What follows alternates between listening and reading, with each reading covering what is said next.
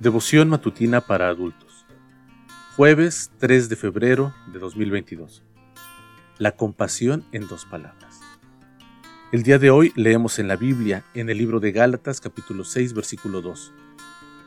Ayúdense unos a otros a llevar sus cargas, y así cumplirán la ley de Cristo. ¿Qué significa la verdadera compasión? Significa que no solo sentimos el dolor ajeno, sino que además hacemos algo para aliviarlo.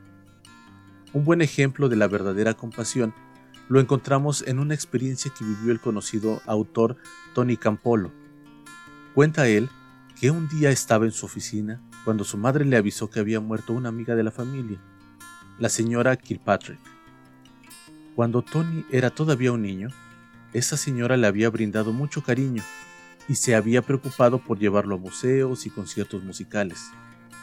Así que Tony fue a la funeraria, pero para su sorpresa, solamente estaba en la sala una anciana. Entonces Tony se acercó al ataúd y dio una rápida mirada al cadáver. Era el de un hombre. Sin lugar a dudas, estaba en el funeral equivocado. Ya se iba cuando la anciana lo tomó del brazo y con una expresión de dolor en su rostro le dijo, Era tu amigo, ¿verdad? De inmediato, Tony se dio cuenta de que estaba en aprietos. ¿Le diría que él había llegado ahí por accidente? ¿O le mentiría para que ella no pensara que su esposo había muerto sin amigos? Tony optó por lo segundo. Su esposo era un buen hombre, le dijo. Ese día, Tony acompañó a la ancianita durante todo el servicio fúnebre. Fue con ella al cementerio y regresó con ella a la funeraria. Pero ya no pudo ocultar más la verdad. Le dijo que quería ser su amigo, pero para poder serlo debía decirle la verdad.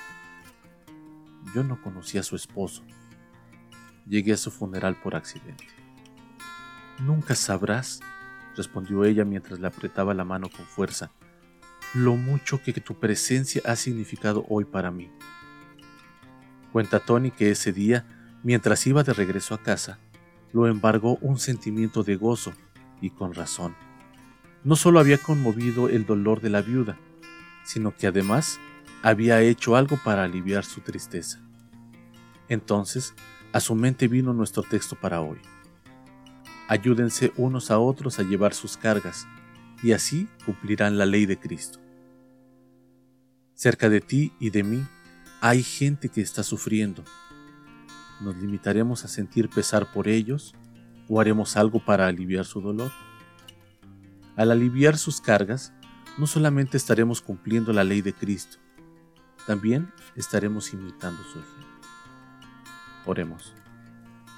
Querido Jesús, abre mis ojos para percibir el dolor ajeno y dame un corazón compasivo como el tuyo para hacer algo al respecto. Amén. Que Dios te bendiga.